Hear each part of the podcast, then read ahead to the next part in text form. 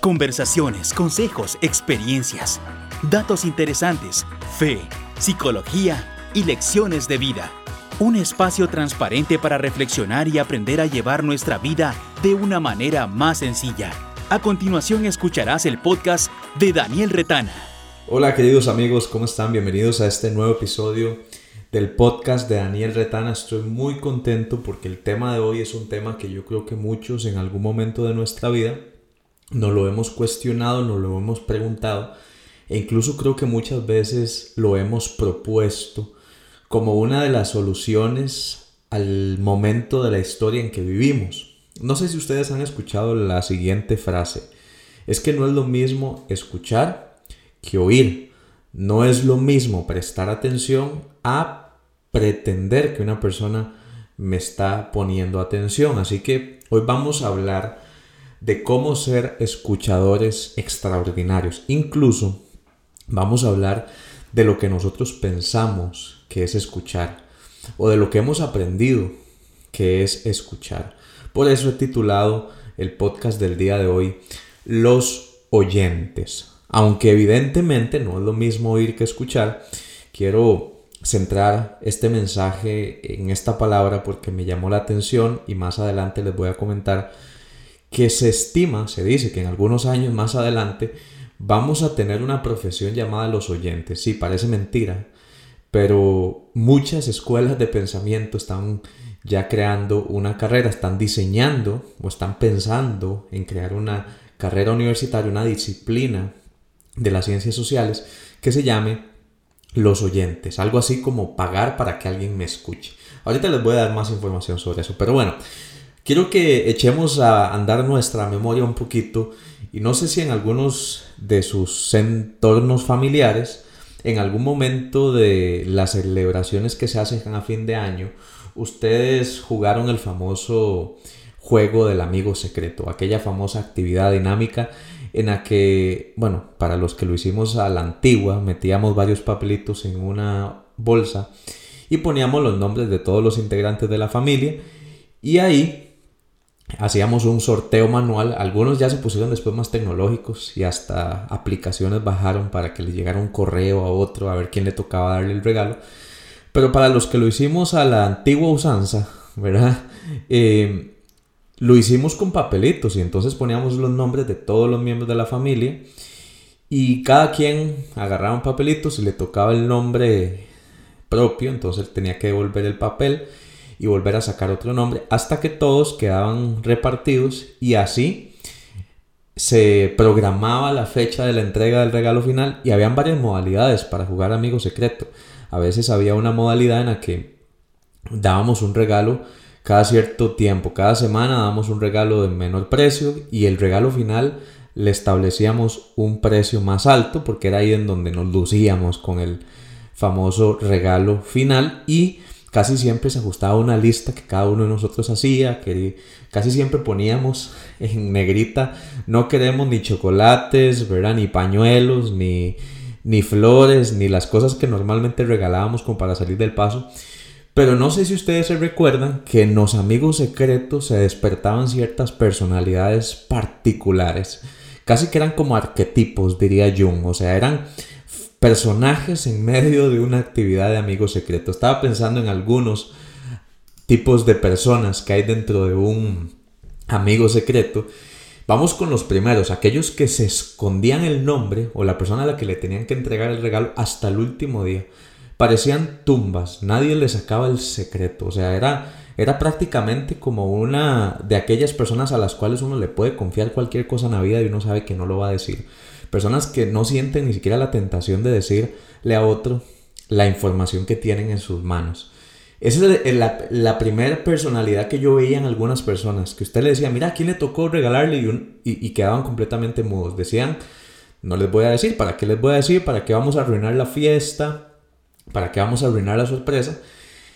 Y entonces ahí, efectivamente, comprobamos que habían personas todavía que podían guardar silencio, frente a la tentación de darle a los demás señales de quién podía ser aquel, aquella persona regalada. En segundo lugar, existían aquellas personas que no se podían ni siquiera esperar a la fiesta porque ya todos sabían quién era su amigo secreto. Esa típica persona a la que en el momento que le daban el, el papel, perdón, de una vez empezaba a mirar como de reojo a la persona que le tocaba dar el regalo y no se podía aguantar. O sea, era, era como una incontinencia, un descontrol por tener que decirle a los demás quién le tocaba, como si eso realmente le agregara algún tipo de adrenalina al juego. Pero bueno, todos nos recordamos de alguna persona que no se podía contener y le decía a los demás a quién le tocaba o incluso le, enseñaba el papelito a los demás. Pero bueno, ese es el segundo tipo de personalidad.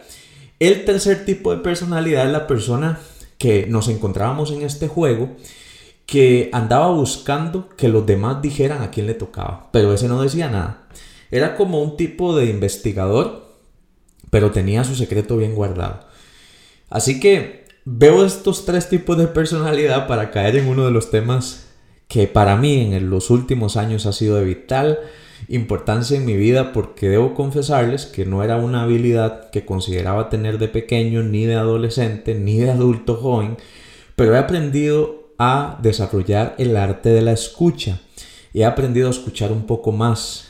Hay carreras, hay posiciones sociales en las que hay que guardar un secreto profesional. Guardar un secreto profesional significa que escuchamos algún contenido, alguna información y tenemos la obligación moral y ética de no compartir esa información con otra persona. Eso, por ejemplo, lo tienen que respetar los psicólogos, algunos médicos, abogados, notarios, algunos ministros religiosos incluso, y otras personas que escuchan constantemente historias de otras personas. Algo así como aquellos secretos de la famosa actividad que hacíamos a fin de año en, empresas, en familias y demás, en donde teníamos que darle a aquella persona que habíamos obtenido por medio de un papelito. Ok, ese es básicamente el mismo ejemplo para hablar de todas aquellas personas que en algún momento han escuchado a otros, han escuchado una historia trágica, han escuchado a un amigo confesarse, han escuchado tal vez historias que jamás en su vida hubieran pensado que iban a entrar por medio de sus oídos y entonces es ahí cuando yo me hice una vez la siguiente pregunta. ¿Cuáles habrán sido los secretos más importantes que yo he escuchado de otra persona? A veces parecería eh, que hay personas que nos cansan o incluso hay personas que consideran que cansan a los demás y se dicen a sí mismos, no, ¿para qué yo le voy a decir a, a tal persona lo que estoy pensando, lo que me está pasando? A mí de por sí nadie ni me escucha. Hay personas que piensan así, piensan que son una carga para los demás y por eso nunca hablan me puse a ver una tabla que es sumamente interesante, que de hecho no sabía yo que existía una tabla de tiempos. Ustedes lo pueden averiguar, existe una tabla de tiempos. En promedio, ¿cuánto duramos durante toda nuestra vida dedicados a una actividad en específica? Por ejemplo, yo no sabía que nosotros duramos, si contamos todos los mini lapsos de tiempo, los intervalos de tiempo, duramos 30 años de pie. O sea, 30 años continuos de pie. Evidentemente no es así, pero si sumamos todos los momentos eh, minúsculos en los que estamos de pie, son 30 años. Dormimos 23 años, por ejemplo, para una persona que tiene un promedio de edad más o menos como de 75 años o de 70 años. Pasamos sentados 17 años de nuestra vida. Pasamos sentados 17 años de nuestra vida. Y me di cuenta que en promedio pasamos dos años de nuestra vida escuchando a otros. Dos años me parece muy poco tiempo. No sé si a ustedes también les parece muy poco tiempo para la cantidad de días que tiene una persona en 75 años. Ahí los matemáticos podrán hacer su fórmula, su aritmética para poder llegar a la conclusión de cuántos días representan 75 años. Me parece muy poco que solamente dos años enteros pasemos escuchando a los demás en 75 años. Me parece muy poco, pero bueno. Hay otros datos por ahí que ustedes pueden ver, como por ejemplo, una persona sueña, eh, si suma todos esos lapsos, son cuatro años en total, trabaja de 8 a 9 años, camina durante 16 años. Está súper interesante esa tabla. Y haciendo el análisis, bueno, ustedes saben que yo soy psicólogo, evidentemente, y me di cuenta que en los últimos 200, perdón, en los últimos 4 años más o menos, he pasado 200 días, que son 4800 Mm, horas, 4.800 horas, perdón, escuchando a otras personas contándome sus secretos. Cuando llegué a esta conclusión, a este número, primero que todo le di muchas gracias a Dios y por otro lado me dije a mí mismo lo siguiente, ¿cómo he guardado tantos secretos? Porque como psicólogo estoy adscrito al secreto profesional, no puedo andar contándole a todo mundo lo que ustedes me cuentan o lo que mis pacientes me cuentan. Y yo he visto también otros tipos de personalidades cuando una persona viene a consulta. En primer lugar, he visto a la gente que desea ser escuchada, casi que llega así como a la orilla como si se hubiera estado ahogando muchos años y entonces llega apenas a la orilla y uno los ve que se eh, hacen catarsis y hacen todo ese desahogo cuando llegan a la primera consulta y solo lloran y hablan y hablan y hablan y a veces uno no tiene la necesidad ni siquiera de hablar. Hay personas, en primer lugar, y la primera personalidad que he notado es gente que desea ser escuchada y habla. Esa es la gente que se espera tal vez en algunos momentos para hablar. De hecho, esa es, el, esa es la combinación ideal, la gente que desea ser escuchada y busca la forma de hablar. He visto una segunda personalidad y es la gente que desea ser escuchada pero no habla. No sabe cómo hablar, no sabe cómo expresar lo que siente. Entonces, uno como profesional a veces se da cuenta que hay gente que tiene una represa dentro y no sabe cómo exteriorizarlo. En tercer lugar, he notado otra personalidad u otra, otro perfil bastante interesante, que es la gente que nunca en su vida ha hablado y lo hace con uno por primera vez. Yo hasta me siento privilegiado cuando alguien me dice, mire, usted es la primera persona a la que le cuento esto. Siento un cierto privilegio, pero también una responsabilidad enorme de saber que yo he sido la primera persona a la que muchos han abierto su corazón. En cuarto lugar, he visto personas que le cuentan a uno todos sus problemas, pero uno se da cuenta que esa persona le cuenta a todo mundo. Uno se percata de que ellos le cuentan a todos sus familiares, sus amigos, sus problemas. Son personas a veces un poco indiscretas y he visto esos cuatro tipos de perfiles cuando eh, una persona viene a consulta y desea ser escuchada. A mi parecer, escuchar es un don. Me parece que es más que simplemente prestar atención u oír. De hecho, a mí me enoja, y hay muchas personas a las que les enoja, estoy completamente convencido de esto que les voy a decir, y es cuando uno quiere que alguien lo escuche y esa persona que se presta para que te escuche no te presta atención.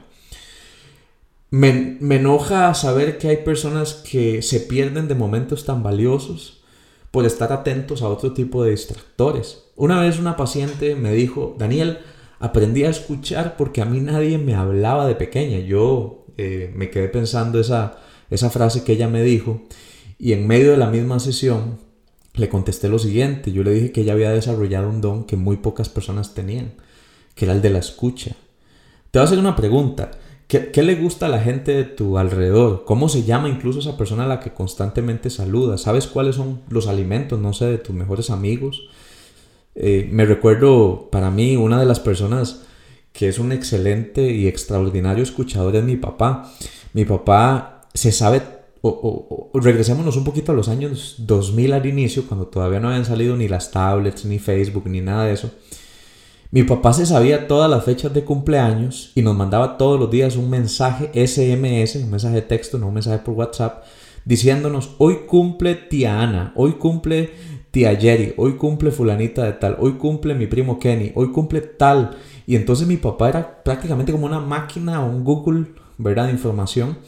Porque mi papá era y es hasta la fecha un gran escuchador. Él pone atención a los detalles. Eh, tanto así que él es conocido como una persona muy callada. Y a veces la gente piensa que las personas calladas son introvertidas. Pero hay personas que son calladas precisamente porque son muy analíticas y escuchan. Y esa es la gente que está en peligro de, de extinción ser detallista a veces en la vida no es tan difícil, a veces es cuestión de escuchar, no de ser sofisticado. He escuchado parejas que dicen es que no es detallista conmigo, quizás no es que no sea detallista, es que no ha escuchado tus necesidades. Y cuando uno no escucha las necesidades de alguien, ni siquiera cuando uno sabe lo que a otra persona le gusta, es muy difícil ser detallista. Uno se, vuelve inequívoco en, en sus acciones porque ser detallista es difícil cuando uno no escucha. Y hay otra cosa que pasa muchísimo en esta sociedad en la que estamos y es que nos obsesionamos por dar respuestas.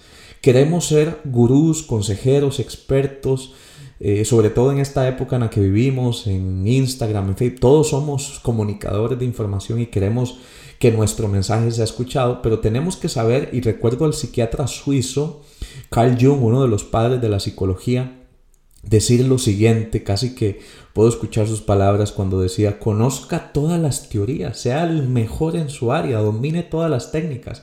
Pero cuando usted esté frente a un alma humana, sea apenas otra alma humana, sepa que usted está al mismo nivel que otra persona y que esa persona que está al frente necesita ser escuchada. Por más doctor que usted sea, por más ingeniero, por más líder, por más CEO que sea de una empresa, por más pastor, por más lo que usted sea en esta tierra, lo más importante es que cuando nos acercamos a otra alma humana, somos también un alma humana. Debemos ser muy honestos, no es fácil escuchar.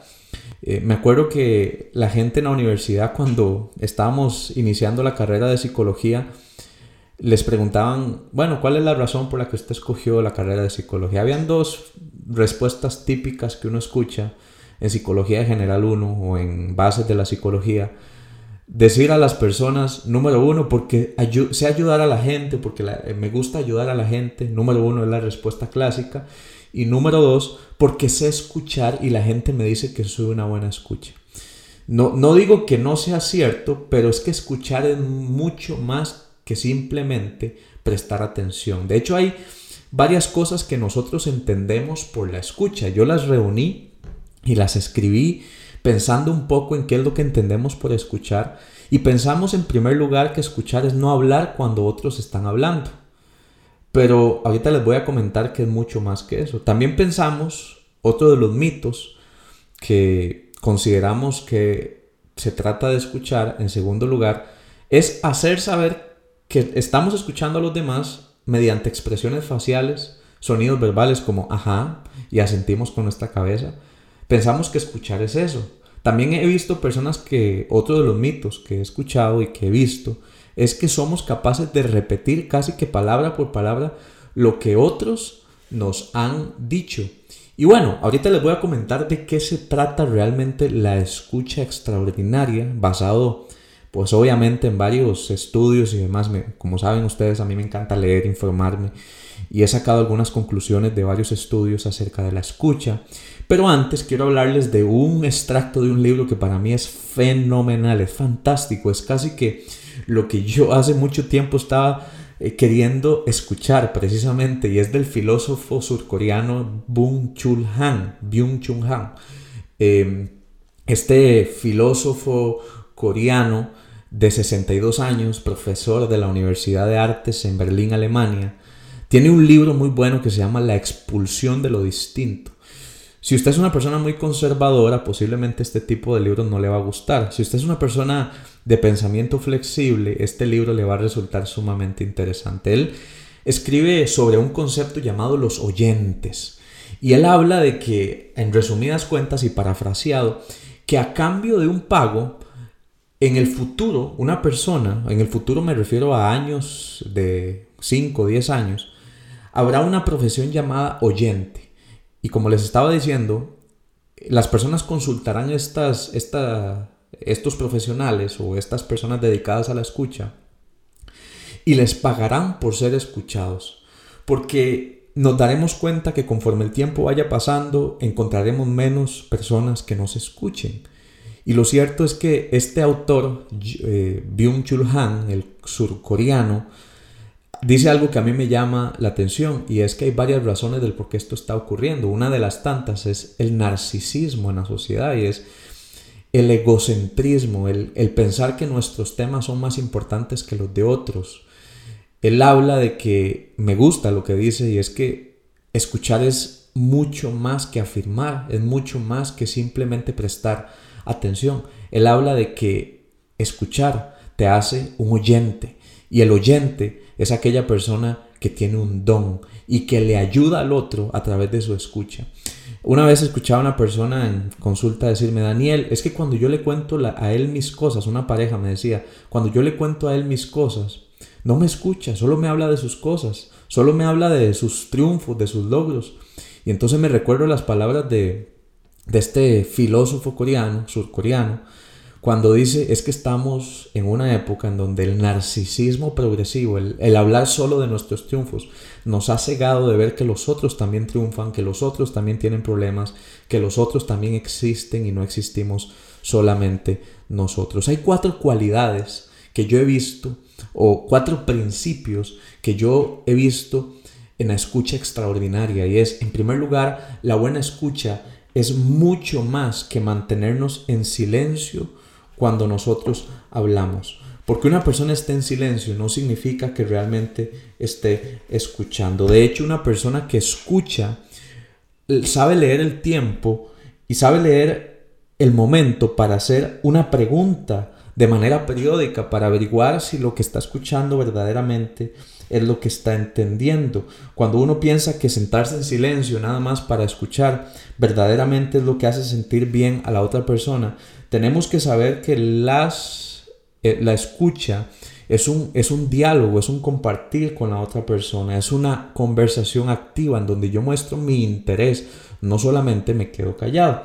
En segundo lugar, otro principio es que la buena escucha incluye una actitud en mí que permite que la autoestima de la otra persona se desarrolle, es decir, es una experiencia positiva para la otra persona. Hoy, hoy, pensaba en la mañana, eh, hablando con una persona que, que estimo mucho, y ella me decía, me contaba su historia personal, era una historia muy difícil de, de una enfermedad, por cierto, y entonces eh, en medio de la escucha me recordé de este principio de que la escucha es una experiencia positiva para la otra persona.